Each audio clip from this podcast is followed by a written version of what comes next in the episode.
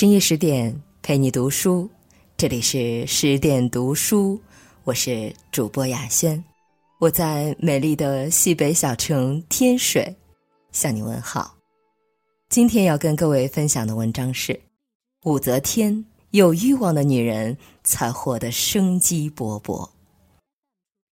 欲望和野心从来都不是罪过，有欲望，这个世界才是活的。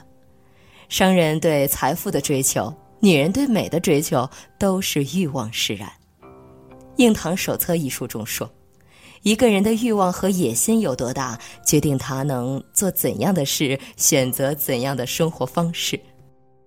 武则天就是一个用野心和欲望助推自己的梦想，用聪明和才智改变自己的命运，坚持自己内心选择的女人。她一生爱过。恨过，成功过，失败过，但从没认输和放弃过。他推动了开元盛世的繁荣昌盛，缔造了煌煌五洲的不朽功业。她是空前绝后的一代女皇。下面的时间，让我们一起来看看她是怎样从一个平凡女子走向帝王巅峰的。一个人无法选择自己的出生。没优渥的背景，却可拽住人生中的每次机会，让奇迹出现。武则天的家庭背景并没有优势，她父亲武士曰早期时只是个商人，那时商人地位卑微，为求仕途发展，他弃商从军，当了地方官。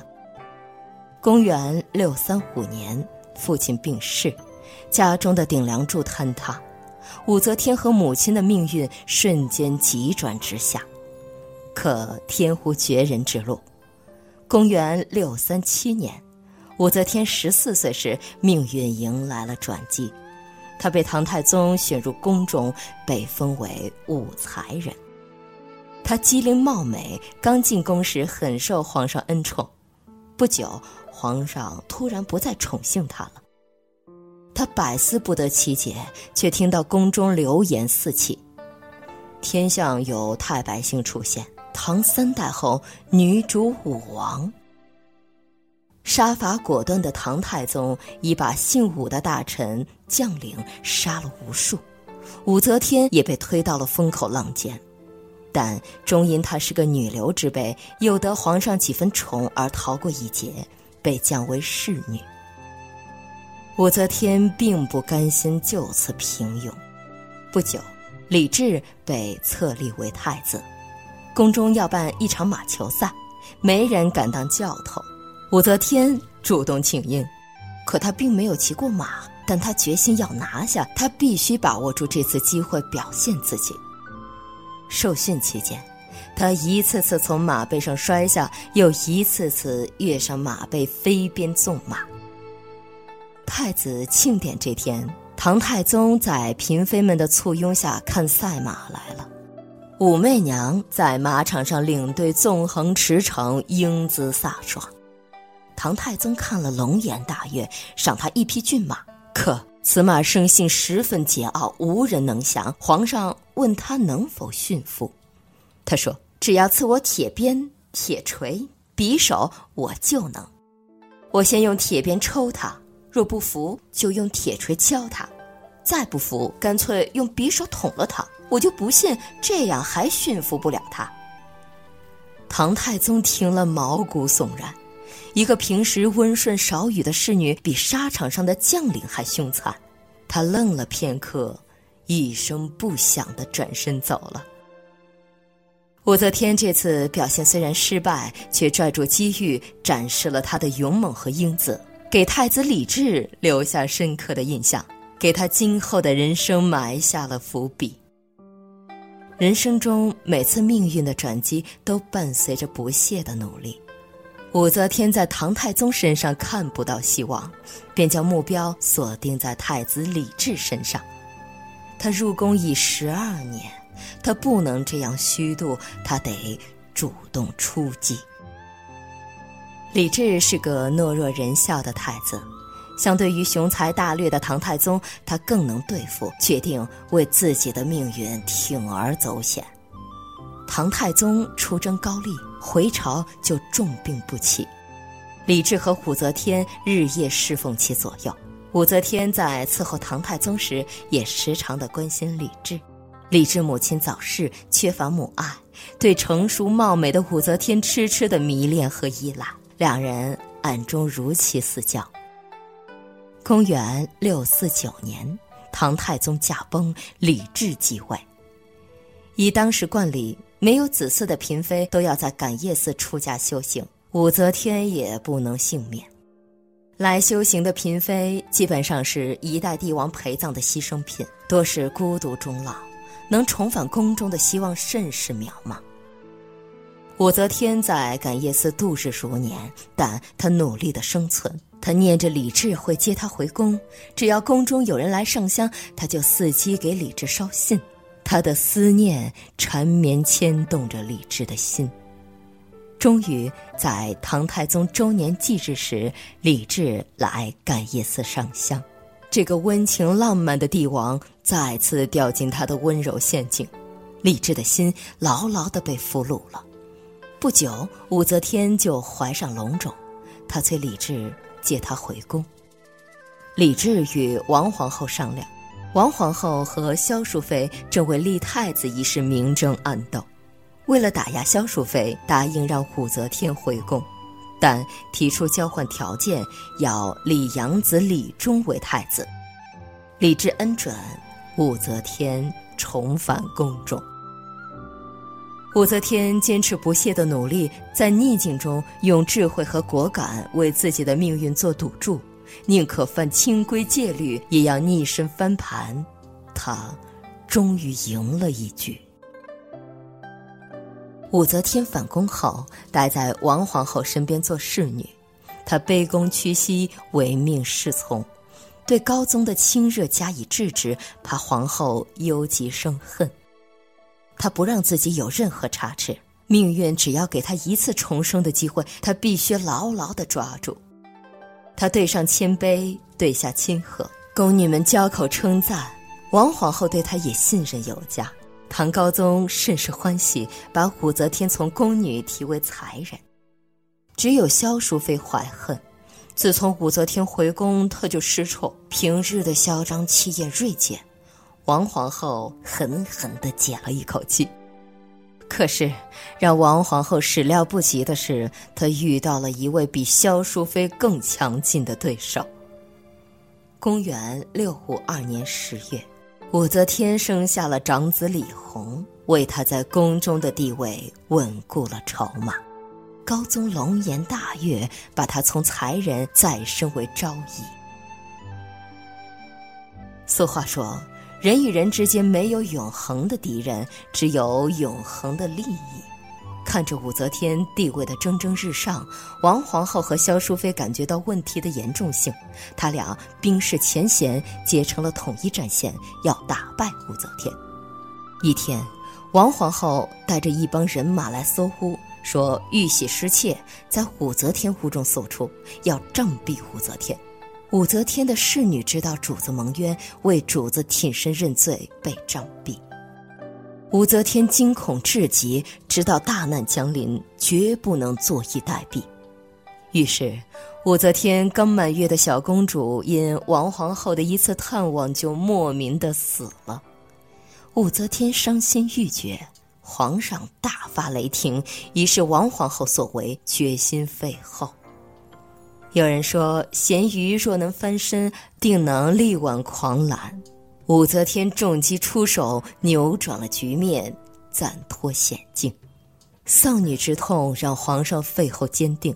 一天，唐高宗早朝后，留下长孙无忌、褚遂良、李绩、于志宁四位宰相商讨。褚遂良暴跳如雷，当面痛斥皇上以死抗衡；于志宁小心翼翼，尽量不语；长孙无忌也持反对态度。李绩则称身体欠安，直接告退。正当武则天一筹莫展时，中书舍人李义府却深夜叩阁上表，恳请皇上废王立武。前朝终于有人助阵，武则天惊喜。在武则天的枕边风下，李义府很快被提为中书侍郎。无疑，李义府成为武则天在前朝中锋利的剑，而武则天则是李义府在百官中的派。众臣看到李义府拥护而升官，以许敬宗为首的一批朝中官员迅速地站队到武昭仪的周围，而以顾命大臣长孙无忌、褚遂良为首的拥王皇后一派也凝成一股势力，两派暗中积蓄待发。次日，废后一事又提上日程，褚遂良和长孙无忌仍坚决反对，商讨又不欢而散。但李绩的回避让武则天看到了一线希望，他让高宗私下召见李绩，问他对废后一事的见解。李绩说：“这是陛下的家事，何必问外人呢？”李绩的回答既表明了立场，又指明了方向。不久，最具杀伤力的顾命大臣褚遂良被贬到潭州为都督。由于李绩态度的明朗，令军方部分力量削减，武派的积极拥护，中间派的倾斜，渐渐的，反武势力被压得一蹶不振。在这场没有硝烟的战争中。武则天能明察善断，重用能人，牵制重臣。公元六五五年十月十二日，唐高宗下诏：王皇后巫术惑宫，萧淑妃谋行鸩毒，废为庶人，母及兄除名，留岭南。不久，唐高宗应百官请求，颁布了立武昭仪为皇后的诏书。武则天历尽十八年的艰辛，一路披荆斩棘，终于登上皇后的宝座，接受百官的朝拜，心中百感交集。武则天当上皇后，没有被胜利冲昏了头，而是乘胜追击，铲除反武的残留势力，褒奖有功之臣，瓦解旧贵权势，兴起寒门新贵，巩固政权。高宗体弱多病，前朝事务多由武则天代理。高宗觉得妻子贤德能干，提出二圣临朝。武则天的长子李弘早年夭折，二儿子唐中宗因谋反被废为庶人。唐高宗病逝后，三儿子唐睿宗继位。唐睿宗李哲欲与天下与为氏，被贬为庐陵王。武则天掌权期间，重新提拔才智双全的宰相，重选勇猛虎将掌握御林军，把朝廷心腹派往地方各州监控管制。朝廷从上到下形成规范有序的大布局，从前朝到后宫进行大洗牌，发展农业，发展经济贸易，减税赋，殿试科考，选拔文官武将，提出十二条利民政策。唐朝愈发富足安康。公元六九零年，武则天终于自己登上帝王宝座，改国号为周。武则天当上皇后，不是安于享受，而是乘胜追击，巩固政权，逐步完善国家政策，对重臣、百官及军队从上到下做了系统布局，最后成功登上帝王宝座。卓别林曾说：“生命就是欲望，欲望是所有生命的主题。”武则天是个欲望极强的女人，她有很强的统御能力，有不达目的不罢休的精神。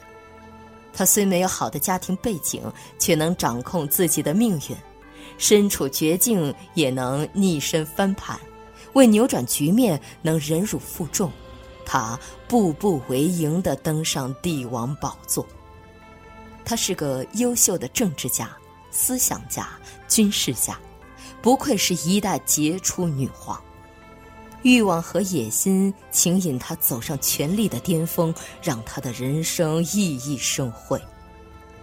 倘若生命没有欲望，就失去了意义，但不能被欲望所左右，否则将会坠入万丈深渊。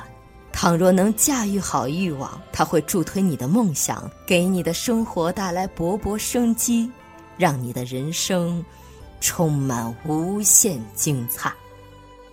深夜十点，今天的分享就到这里，更多美文请继续关注微信公众号“十点读书”，也欢迎把我们推荐给你的朋友和家人，让我们一起在阅读里成为更好的自己。我是主播雅轩，我们晚安。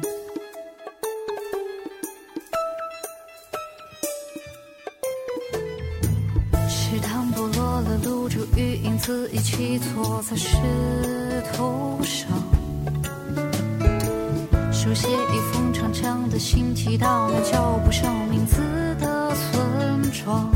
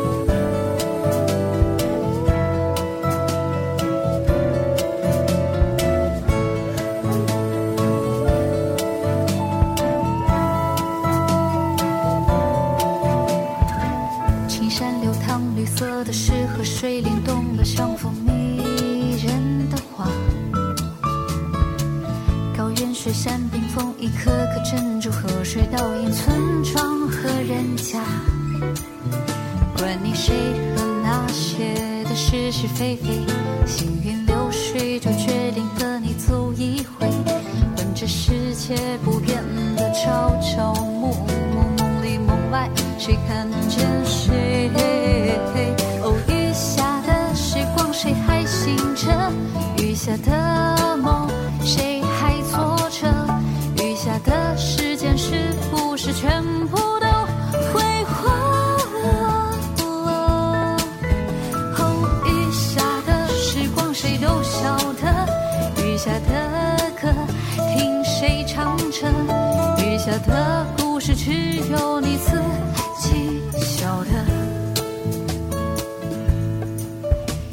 下的故事只有我们自己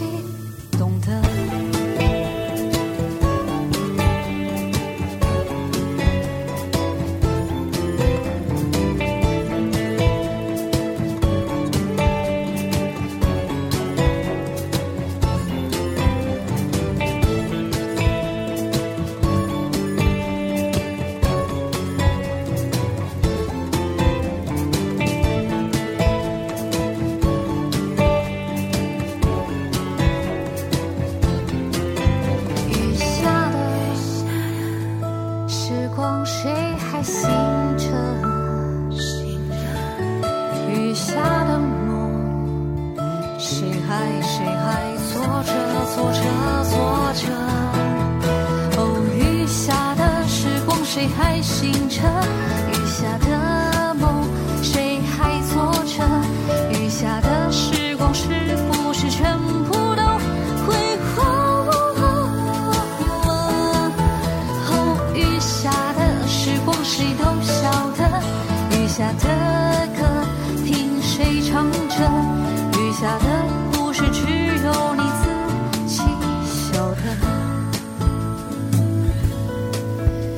下的故事，只有我们自己懂得。